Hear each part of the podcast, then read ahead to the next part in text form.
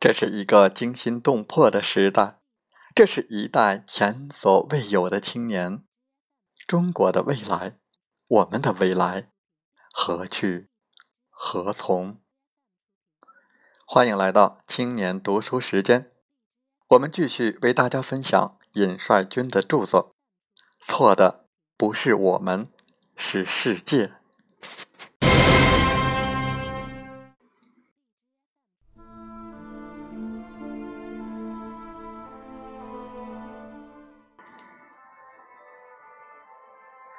为什么会出现垮掉的一代？垮掉的一代，这是二十世纪五十年代、六十年代、七十年代出现的美国的起义景观。当时的一些著名思想家、哲学家、文学家、艺术家都积极追求性自由，吸食毒品。一些人甚至在性虐中寻求所谓人生快乐的本质。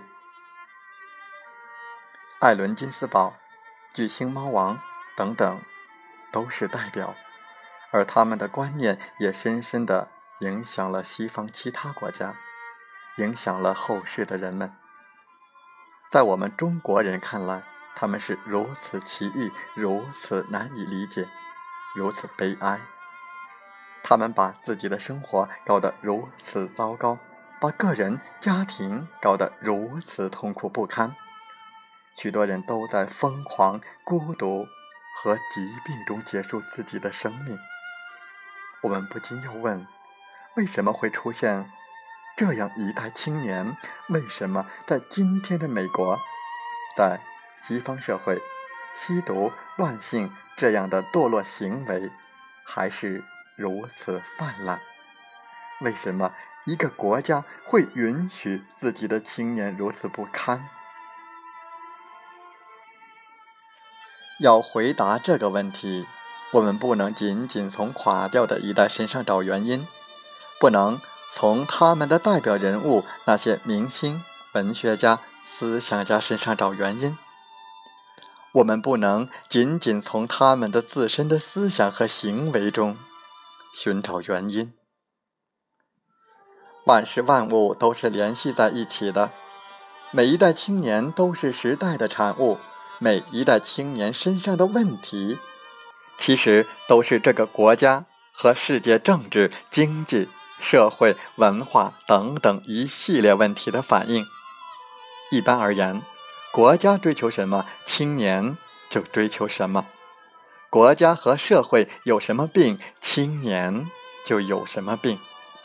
我们必须从一个更广阔的角度来审视垮掉的一代。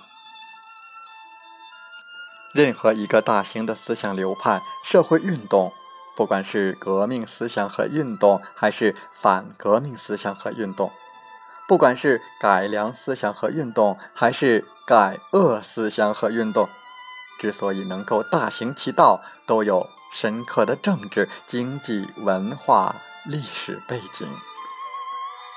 它必须代表一个阶层的利益，必须有一个坚定的。支持他的人群和力量，必须能够深刻触动社会、国家、时代的脉搏，触动青年的脉搏。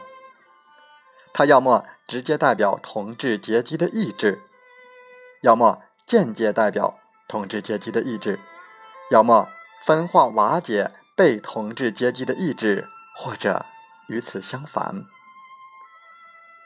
不过，垮掉的一代的思想和行为似乎没有那么简单。垮掉的一代的行为到底代表的是谁的意志？很显然，垮掉的一代的行动者是青年们自己。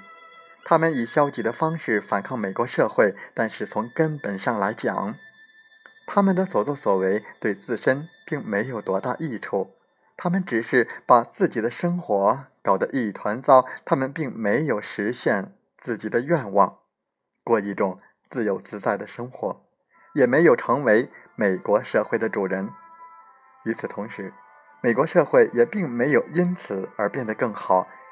今天的美国依旧是一个金钱资本占据统治地位的国家，依旧是一个充满无休止的竞争和勾心斗角的异化的社会。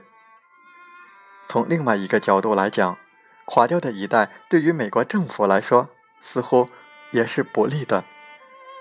青年的垮掉对于国家当然是不利的，因为国家失去了大批建设者。不过，从另外一个角度来讲，青年的垮掉对于国家。也许也是好事情。要使青年失去激烈的反抗精神，最简单的方法就是让他们堕落。要使青年失去独立思考和判断的能力，失去对社会本质的认识，最简单的方法就是让他们堕落。要使青年失去信仰，失去对公正美好生活的信念。最简单的方法，也是让他们堕落。青年一旦堕落，就容易愚蠢，容易被控制。他们自以为是主人，其实已变成别人手中的玩偶。把青年关起来，甚至枪毙，这是最愚蠢的方法。暴政必然导致最激烈的反抗，必然撼动统治阶级的地位。资产阶级统治者明白，在赌之外，还必须说，还必须有引导，使青年人接受他们的价值观。